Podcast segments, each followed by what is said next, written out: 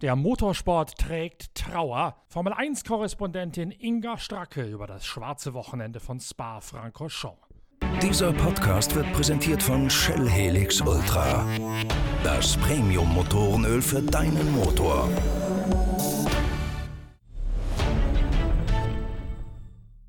Der tödliche Unfall von Antoine Hubert im Samstagsrennen der internationalen Formel 2-Serie überschattet nicht nur den Formel 1 Grand Prix von Belgien, er wirkt auch in der Woche nach dem Ardennenrennen immer noch nach. Der Motorsport befindet sich in einer Art Schockzustand über den Horrorunfall von der Eau Rouge und über dessen tödliche Folgen. Antoine Hubert, der Renault Formel 1 Junior, wurde nur 22 Jahre alt. Er stand stand gerade an der Schwelle zum großen Durchbruch. Vieles deutete darauf hin, dass er nach seinem GP3-Titelgewinn nun auch in der Formel 2 die nächsten Schritte in Richtung einer Karriere in die Königsklasse würde unternehmen können. Hubert gilt zwar nicht als pfeilschnell, dafür allerdings als ein junger Mann mit hoher Rennintelligenz und mit sehr akribischer Arbeitsweise, was den Umgang mit dem Auto und der richtigen Abstimmung angeht. Genau diese Qualitäten scheinen Antoine Hubert einen Klassenkameraden beispielsweise von Esteban Ocon und auch einen Mitschüler von Charles Leclerc in einem großen Motorsportinternat in Frankreich auf dem Weg in die Formel 1 1 als Steigbügel zu gereichen, dann passiert die Tragödie, das Inferno von Spa-Francorchamps. Was genau sich zugetragen hat und vor allen Dingen welche Konsequenzen daraus zu ziehen sind, das habe ich gerade erst heute Morgen in einem neuen Blog auf unserer Seite pitwalk.de geschrieben. Dort könnt ihr gegebenenfalls nochmal genau nachlesen, wie der Unfall sich ereignet hat und vor allen Dingen auch mitdiskutieren und mit überlegen, ob die vor einigen Jahren eingeführten asphaltierten Auslaufzonen Diskussionen denn wirklich der Weisheit letzter Schluss sind. Letztlich komme ich jedenfalls in dem Blog auf pitwalk.de zur Schlussfolgerung, dass diese asphaltierte Auslaufzone ausgangs der Eau an der Radillon-Steigung massiv dazu beigetragen hat, dass Antoine Hubert mit 22 Jahren sein Leben verloren hat.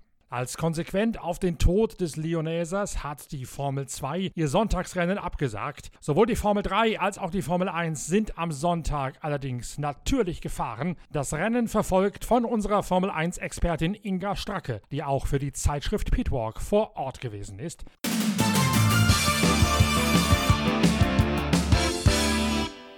Inga Stracke hat das Rennen in Moll verfolgt und hat gesehen, wie Charles Leclerc, ausgerechnet der ehemalige Mitschüler von Antoine Hubert in Spa-Francorchamps, seinen ersten Formel-1-Sieg eingeheimst hat. Das Rennen allerdings überschattet von der Trauer um Antoine Hubert. Dessen Mutter und auch sein Bruder sind bei einer Schweigeminute auf der Startaufstellung aufgetaucht. Die Kraft muss man erst einmal haben. Charles Leclerc, Inga Stracke, hat seinen ersten Sieg dann auch sicher nicht so richtig von vollem Herzen genießen können. Wie hat er nach dem Rennen reagiert? Ja, ganz klar. Also es gab keine Siegesfeier, es gab keine Champagnerdusche. Die erste Geste von Charles Leclerc, der so lange auf diesen ersten Formel-1-Sieg hingezittert und hingearbeitet hatte, die ging nach oben in den Himmel zu seinem verstorbenen Freund.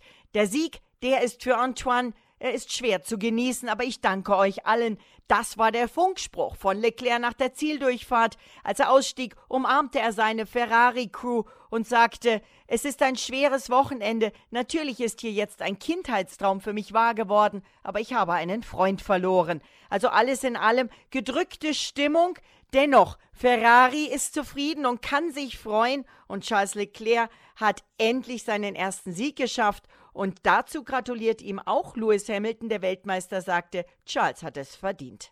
Ich habe ja gerade in den vergangenen Wochen einige Podcasts aufgelegt mit den Hinterbliebenen aus dem sogenannten Schwarzen Sommer von 1985, also mit der Witwe, also mit der also mit dem Sohn und dem Bruder von Manfred Winkelhock sowie der Lebensgefährtin von Stefan Belloff. Die beiden deutschen Rennfahrer haben ja im Sommer 85 in Sportwagenrennen jeweils ihr Leben verloren. Wenn man diese Podcasts aufnimmt, wenn man mit diesen Hinterbliebenen spricht, dann merkt man erst so richtig, was für eine unsagbarer Schmerz in ihr Leben hineingefahren ist. Auch heute, mehr als 30 Jahre nach der Tragödie, fällt es ihnen immer noch schwer, darüber zu reden und ihre Gefühle in Worte zu fassen. Umso beeindruckender finde ich es, dass die Mutter und der Bruder von Antoine Hubert die Kraft gefunden haben, auf die Startaufstellung ins Spa zu kommen. Aber Inga, war unter diesen Umständen überhaupt ein normales Rennen möglich?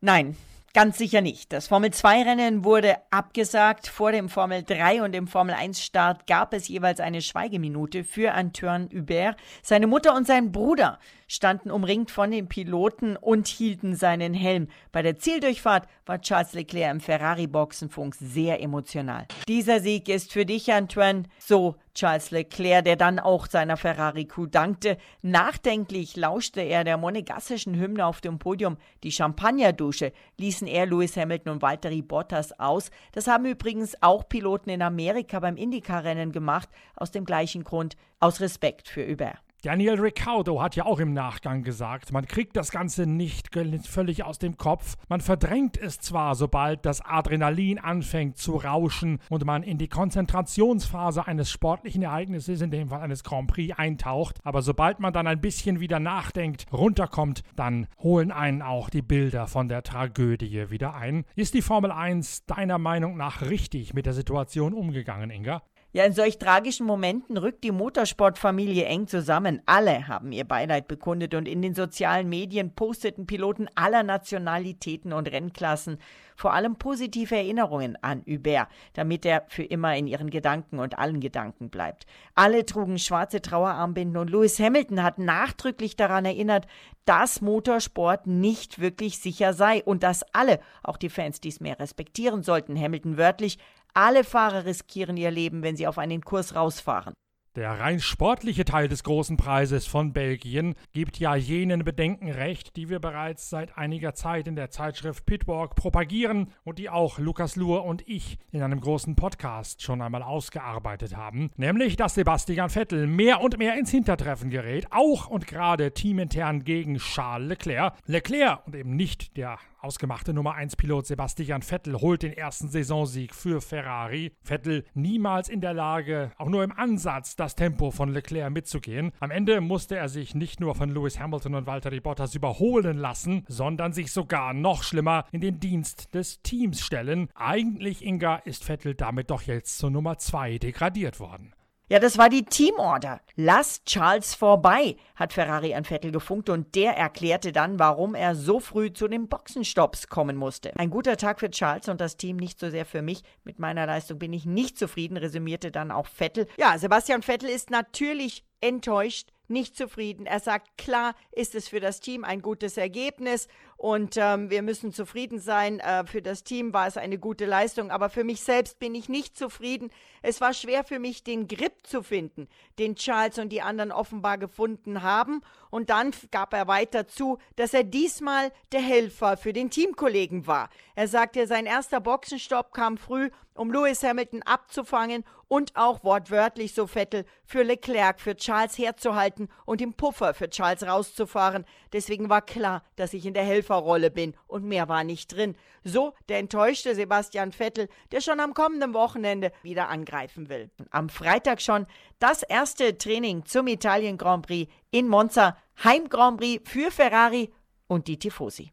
Ja, du hast es selbst gesagt, jetzt liegt auch nur noch eine einzige Woche zwischen den großen Preisen von Belgien und von Italien. Das ist, so sagt mir die Erfahrung aus Gesprächen mit Rennfahrern, eine sehr kurze Zeit, um Geschehnisse mental verarbeiten zu können. Auch das nächste Rennen in Monza dürfte also noch klar im Schatten der tragischen Ereignisse rund um Antoine Hubert aus Belgien stehen. Wie geht die Motorsportfamilie jetzt mit diesem tragischen Unglück um? Wie geht's jetzt weiter nach Monza?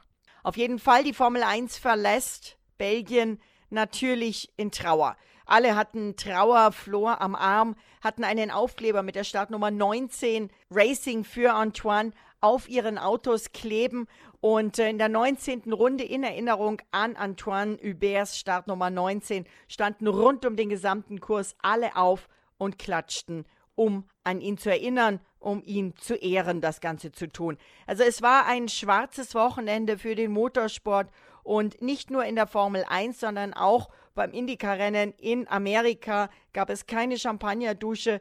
Ähm, überall haben Rennfahrer auf der ganzen Welt Antoine Hubert gedacht und haben ihre Gebete geschickt für Juan Manuel Correa, der Gott sei Dank im stabilen Zustand im Krankenhaus ist. Er hat sich beide Beine gebrochen, er hat eine leichte Verletzung an der Wirbelsäule, ist aber ansonsten okay.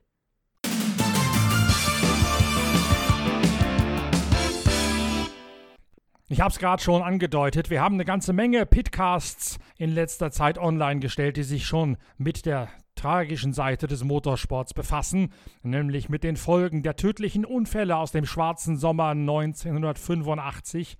Sowohl Markus Winkelhock als auch Jockel Winkelhock, Sohn bzw. Bruder von Manfred Winkelhock, und dazu am, gest am vorgestrigen Sonntag auch Angelika Groß, die ehemalige Verlobte von Stefan Belloff, erinnern sich in höchst aufwühlenden Radiobeiträgen und intensiven Gesprächen mit mir, Norbert Okenga, daran, wie sie damals mit der Situation umgegangen sind und wie die Tragödien auch heute noch ihr jeweiliges Leben prägen. Diese Pitcasts findet ihr in unserer Rubrik Pitcast unter The Big One. Und in diesen Pitcast-Folgen wird es auch künftig noch weitergehen. Eigentlich hatte ich vorgehabt, die ganze Woche zu einer Themenwoche rund um Stefan Belloff umzuwidmen und jeden Tag einen Podcast dazu online zu stellen. Stattdessen allerdings beschäftigt uns natürlich auch die Tragödie von Antoine Hubert. Deswegen zunächst einmal dieses interessante Gespräch mit unserer Formel 1-Korrespondentin Inga Stracke von der Zeitschrift Pitwalk. Und ich verweise auch nochmal ausdrücklich auf den neuen Blog auf der Internetseite pitwalk.de, in dem noch mehr Details und noch mehr Hintergründe zum Unfall von Antoine Hubert in Spa aufgearbeitet werden. Wir werden dann morgen weitermachen mit den nächsten Episoden im Andenken an Stefan Belloff. Das Ganze passt ja auf beinahe schon sarkastische Art und Weise auch in den Kontext des vergangenen Spa-Wochenendes. Denn schließlich hat Stefan Belloff im September 1985, einen Tag vor dem jetzigen Unglück von Hubert, auf fast genau der gegenüberliegenden Seite des heutigen Unfallortes ebenfalls sein Leben lassen müssen. Wir werden weitere Gesprächspartner finden nach Angelika Groß und nach Timo Bernhard. Bernhard geht es mit den nächsten Podcasts im Andenken an Stefan Belloff weiter ab dem morgigen Mittwoch. Bis dahin wünsche ich gute Fahrt trotz aller Bestürzung mit Shell V-Power, dem Treibstoff mit Formel 1 Genen, der mehr Motorleistung bei weniger Verbrauch aus euren Motoren herauskitzelt. Seid ihr Mitglied im Shell Smart Club, dann könnt ihr V-Power tanken und bezahlt doch nur ganz normales Superbenzin an jeder Shell-Tankstelle. Da lohnt es sich also ganz sicher, die Augen aufzuhalten und sich gegebenenfalls in diesem Shell Smart Club anzumelden. Bis zum nächsten Pitcast, bis zur nächsten Folge von Deutschlands erstem Online-Motorsportradio sage ich Danke fürs Reinhören, euer Norbert Okenga.